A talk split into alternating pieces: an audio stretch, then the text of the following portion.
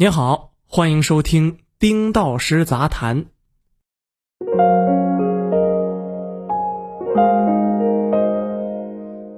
这是纪念张昭的第二篇文章。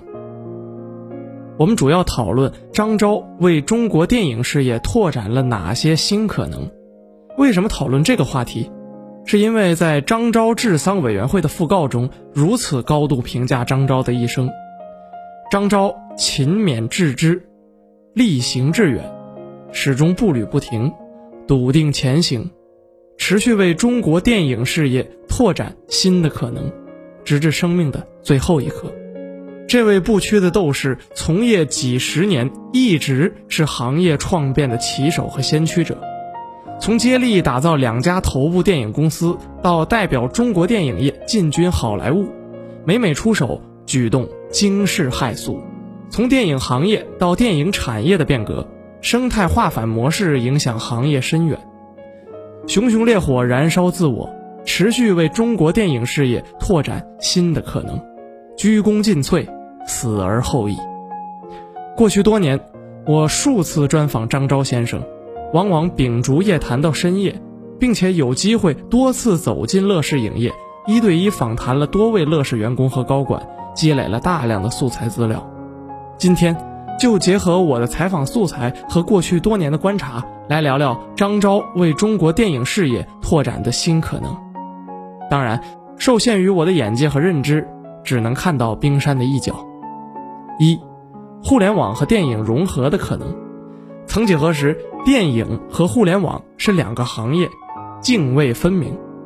二零一一年，电影人张昭和互联网人贾跃亭开始合作，开启了互联网赋能电影、电影和互联网融合的诸多尝试。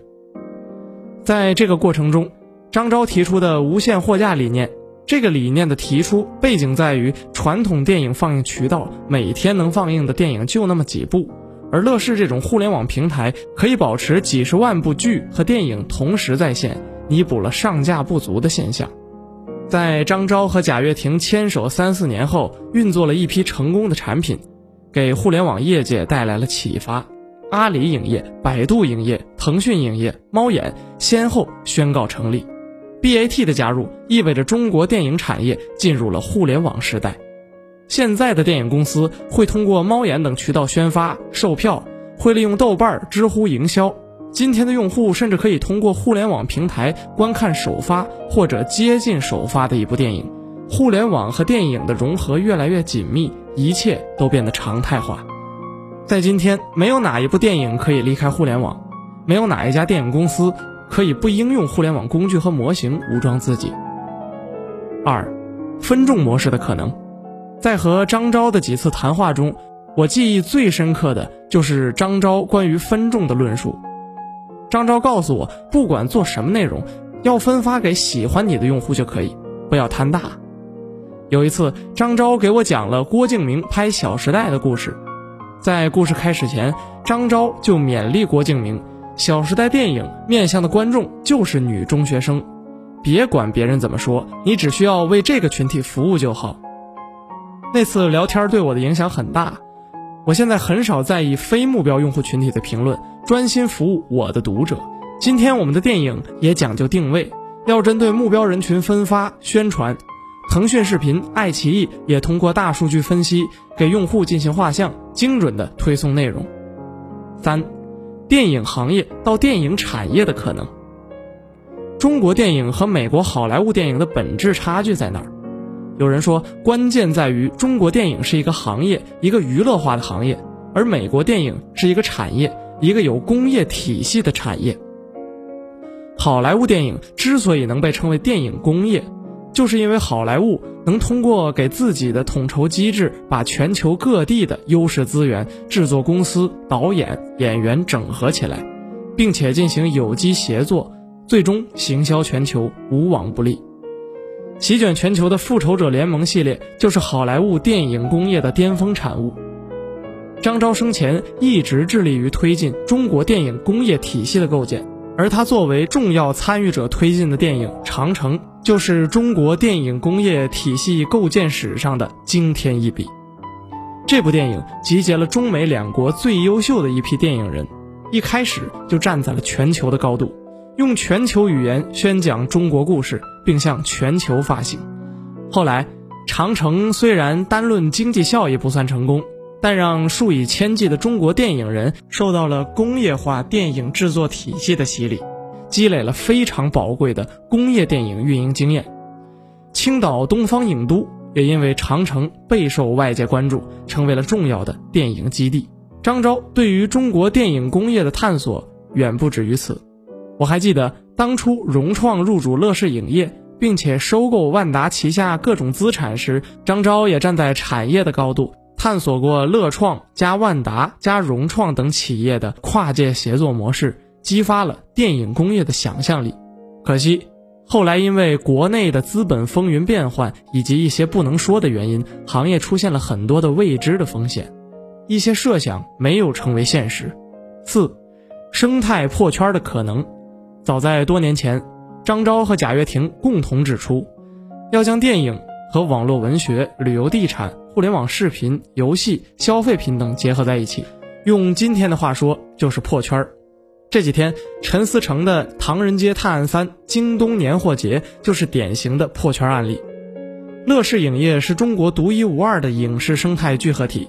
因为乐视影业可以联动的资源，除了影视以外，还包括硬件、用户、IP、大数据等等，而且这些价值又可以在乐视的大平台战略下转动起来。张昭代表的乐视倡导的生态模式，不仅仅是一个理念，而且做了大量的尝试。举个很简单的例子，当年乐视影业和方特联手制作推出了《熊出没》的系列电影，激活了方特主题乐园。同时，这部电影当时联动易到出行，做了电影加出行的融合探索，打造了 O2O 服务领域的极为典型的案例。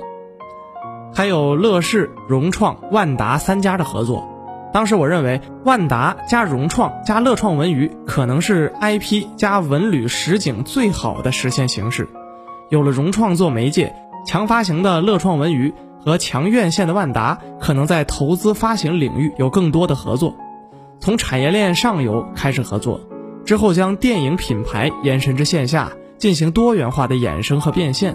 乐创文娱运营的 IP 或将在万达的十三个文旅城落地，助力乐创文娱迪士尼化模式的实现。后来这些愿景虽然没有都实现，但起码给行业指了一条发展的道路。五，国际化的可能。中国电影业这几年一路高歌猛进。票房连创新高，甚至刚刚过去的二零二零年，因为疫情的原因，首次超越美国，位居全球第一。然而，中国打破各种记录的电影放到全球市场来看，平均票房基本上没有超过一百万美元。中国电影大片目前还处在一个自己家里大放光彩、墙外无人问津的阶段。张昭拥有中美两国电影资源和人脉。乐视影业成立不久后，就发布了中美电影产业合作战略，其中就包括设立北美分部、洛杉矶子公司，以及成立中美合资电影视觉知识产权研发机构。除此之外，还包括中美合拍电影制作，为好莱坞六大影业公司影片提供中国市场服务；中美合作电影衍生品开发、销售等业务或服务。二零一四年底，乐视。以两亿美元的战略基金在洛杉矶成立子公司，用来开辟好莱坞市场。二零一五年，张昭获得中美电影产业领袖奖。二零一六年，乐视影业又挖来前派拉蒙总裁亚当·古德曼加盟，尝试将中国开创的互联网加影视模式通过美国市场推行到全球。此后的长城电影就是乐视影业全球化进程中的重要项目。还有我们直男喜欢的《敢死队》系列。也是乐视影业全球化征程的成功代表。张昭的全球化愿景一开始就秉承了产业共赢的理念。他生前提到邀请古德曼来合作打造一条自己的船，这条船还会跟六大合作，用他们的全球网络逐步逐步的去摆渡，从现在传统的好莱坞模式逐渐摆渡到生态时代。二零二零年的疫情印证了张昭当年的判断。整个好莱坞电影市场遭遇灭顶之灾，然而及早进行互联网加影视融合发展的两个平台，比如奈飞、迪士尼，却逆势增长，获得了长足的发展。六，纽带价值释放的可能。香港电影死了，香港电影又活了。我相信这是很多影迷对香港电影近年发展的一个认知。本已穷途末路的香港电影业，因为和内地电影的联手，又开启了新生。这两年爆火的《拆弹部队》《寒战》《使徒行者》等香港风味电影，本质上来说都是香港和内地合作的产物。这些电影的成功离不开内地。我说的不仅仅是内地电影市场，更是内地电影思想和内地制作管理。内地和香港融合，离不开在背后提供纽带价值的那些人。张昭就是那个重要的纽带，连接着。过去数年，张昭作为制片人或出品人、监制，帮助过徐克、李仁港、袁和平等香港电影人开启新的可能。虽然一些项目后来搁浅，但既然称之为可能，自然有极大的风险。得知张昭去世的消息，陈嘉上导演无比悲痛，无法用文字形容自己内心的低落。七，激励他人的可能。史蒂芬·科维写了一部著名的管理学名著《高效能人士的七个习惯》，后来他经过更深层次的研究，又补充了激励他人，成为了著名的第八习惯。张昭就属于激励他人，并且帮助他人重新开始、重新归来的那个人。最典型的案例当属张艺谋。张艺谋是中国内地的公认第一导演，拥有国师的称号。正所谓巅峰之后是空虚。张艺谋完成北京奥运会的指导工作之后，仿佛耗尽了所有的灵气和才华，一步三枪，让人质疑张艺谋不行了吗？此后逐渐被一批青年导演赶上。二零一三年，张艺谋又因为超生事件引发舆论哗然，负面缠身。超生是当时非常大的负面新闻。按照今天群众的吃瓜标准来看，张艺谋很可能从此社死。此时。张昭主导的乐视影业伸出了橄榄枝，在极为敏感的时期拉了张艺谋一把，邀请张艺谋以艺术总监和签约导演身份加盟乐视影业。张艺谋对乐视极为感激，在现场表示将翻开一本崭新的作业本，开启人生一个新的阶段，那会是一个健康、充满活力和创造力的新阶段。张昭也在第一时间站出来支持张艺谋。张艺谋遭遇的负面消息不会影响导演的声誉，言下之意就是人品和作品要分开来看。希望你们这些吃瓜群众多关注导演的作品，少吃瓜人家的私生活。张昭的激励给了张艺谋莫大的信心，二人精心谋划合作推出了电影《归来》。这部电影被誉为张艺谋自己的回归之作，《归来》上映后好评如潮，我当时也激动的评价。那个我们熟悉的张艺谋回来了，毫不夸张地说，张昭开启了张艺谋事业的又一春，也帮助张艺谋重新树立了再攀巅峰的信心。此后又和张艺谋合作了《长城》《影》等电影，都开创了某一个领域的新可能。张昭去世后，张艺谋担任治丧委员会的组长，负责张昭的后事事宜。